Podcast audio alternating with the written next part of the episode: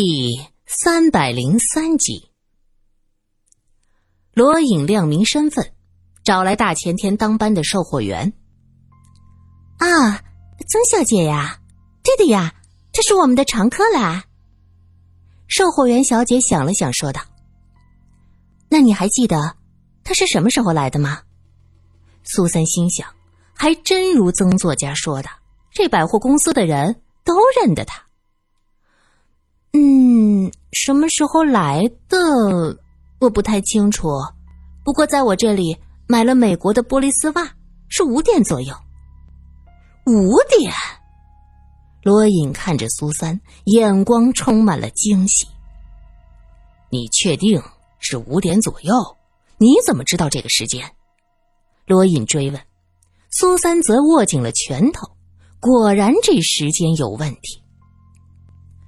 那是因为那天我母妈要我五点左右回家，给我安排了相亲的。哎呦，我很讨厌这种事情，坐在一边让那些老的少的挑选来挑选去，太讨厌了。我本来是要五点下班的，我就特意找经理说自己加一段时间的班。那个时候我五妈问起我也能有借口。曾小姐过来的时候啊，我正好在和经理说这件事儿呢。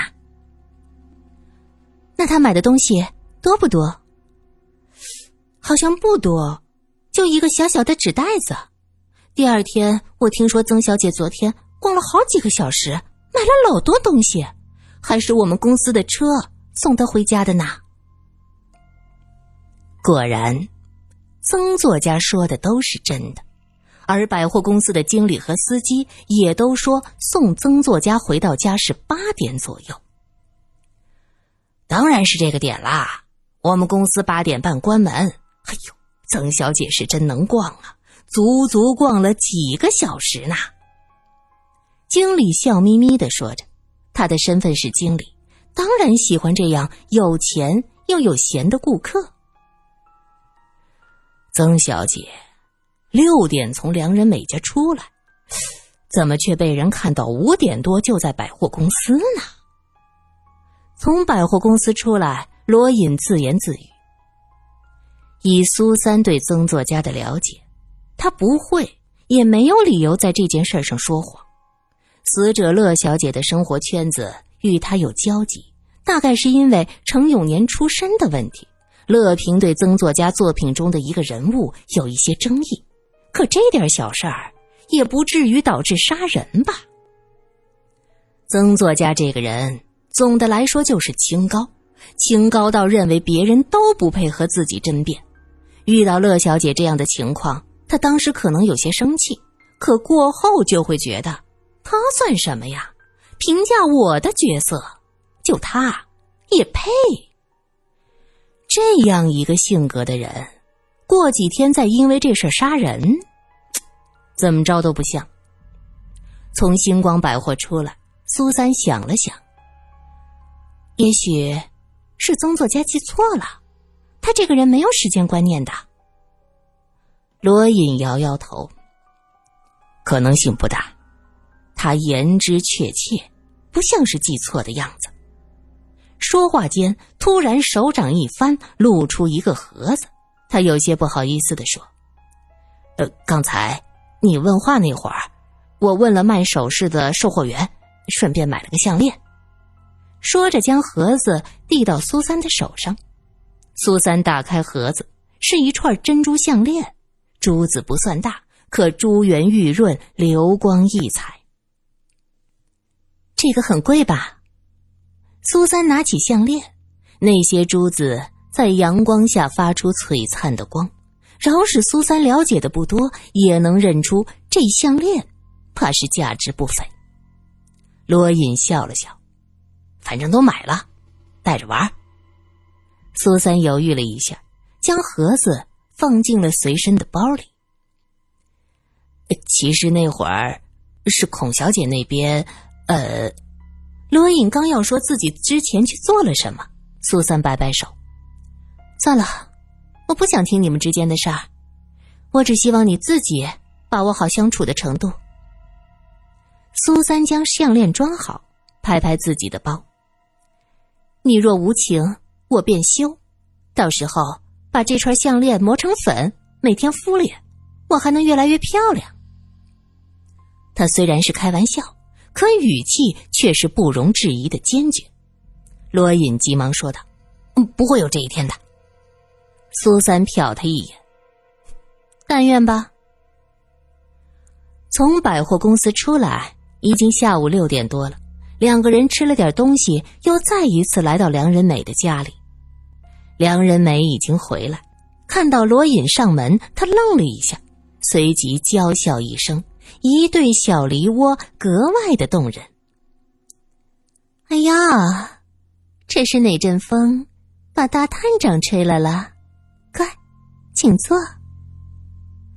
梁仁美是近两年红起来的影星，相貌极为的妖艳。据说，是读书的时候被一个导演发现，出演了一部电影，一鸣惊人，红了起来。这红了之后，自是要参加各种社交活动，当然就知道罗隐是谁。说话的时候，眼波流动，一股媚态不自觉的呈现出来。苏三看过他的电影，这是第一次见到本人。想不到他整个人洋溢着一种交际花的气质，娇艳姿色也难掩风流本色呀。哦，那天的事情啊，记得呀。怎么了？就是洛小姐来给我做了个专访嘛。梁仁美说的轻描淡写。梁小姐，你知不知道？这附近发生了一起凶杀案。苏三看不得他假惺惺的样子，乐小姐遇害的事儿，各大报纸都登了。苏三就不信他不知道。嗯，乐小姐，嗯，看了报纸，有这么个事儿，只是我忙起来也没有仔细瞧。可这跟我有什么关系？我和乐小姐又不熟。就是点头之交嘛。梁人每一双美丽的大眼睛现出迷茫。是这样的，梁小姐，骆小姐来做采访是几点？罗隐问。三点呢。她刚进来，客厅的挂钟就敲了三下。我还对曾作家说：“骆小姐真守时，说三点就三点呐。”那什么时候离开的？啊，大概六点。我家那个大笨钟啊，总卡着。我和洛小姐谈得来，说着说着就把时间忘了。哦，对了，我还拿了一个小钟表放在一边。等我们聊完了，一看都六点了。我想留他吃饭，他又不肯，就走了。宗。作家也马上告辞了，我现在心里不安，我怕曾作家生我的气。我那天真不是故意冷落他的，我实在是顾不上了。苏三见他说话时，眼中像是涌了半池的春水，微波荡漾，一颦一笑都冲着罗隐，让人的心里老不自在。苏三就故意讽刺他。我觉得有点奇怪呀，梁小姐，我们沪江来做晚报，一定是提前和梁小姐约好的，怎么梁小姐还要请曾作家来讨论剧本呢？梁小姐娇笑：“ 这个不怨我，是曾作家自己来的，我也没有办法。”哎呀，苏小姐，你也晓得，我们这些演员。红不红的，就得看导演和编剧。你就是借我个胆儿，我也不敢得罪编剧呀。骆小姐和曾小姐都走了，那梁小姐有没有听见街道上有什么热闹？苏三又问。这个嘛，忙着准备晚饭，我还真没注意。我这个人呢。最不爱凑热闹，怎么？难道乐小姐是那会儿出事的？梁小姐一双清澈的眸子忽闪忽闪，睫毛如翩飞的蝴蝶。苏三也忍不住感叹：“这真是个美人儿啊！”梁小姐能确定，骆小姐三点来，六点走，期间没出去？罗隐要求确认一下。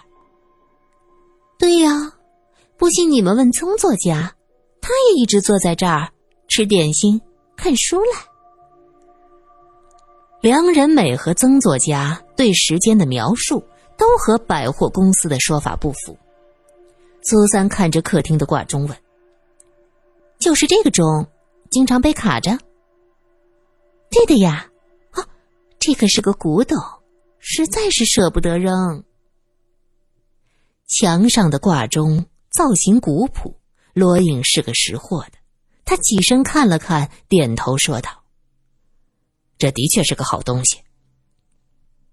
这时，老妈子端茶上来，听到客人夸赞这个钟，她笑着说：“先生说的是，这钟啊，听说是当年慈安太后赏的。我们家老太太那边是在京城做官的，这个钟啊哪儿都好，就是年头久了，有时拍一下都能被卡着，还得打开盖子调。”梁仁美瞪他一眼：“林妈妈，你又讲那些陈芝麻烂谷子的事儿，也不怕人笑话？”林妈低头拎着托盘退下。苏森走到那个钟的旁边，突然伸手在钟盖子上拍了一下。梁仁美面色大变：“哎，苏小姐，你这是干什么？”苏三转头：“哎呀！”还真被卡着了。梁仁美的脸色一下难看起来。苏三回头笑道：“这可怎么办呢？”哎呦，梁小姐，我可真不是故意的。罗隐在一边憋着没笑出声。苏三怎么好意思说不是故意的？明明就是有意走上去拍了一下。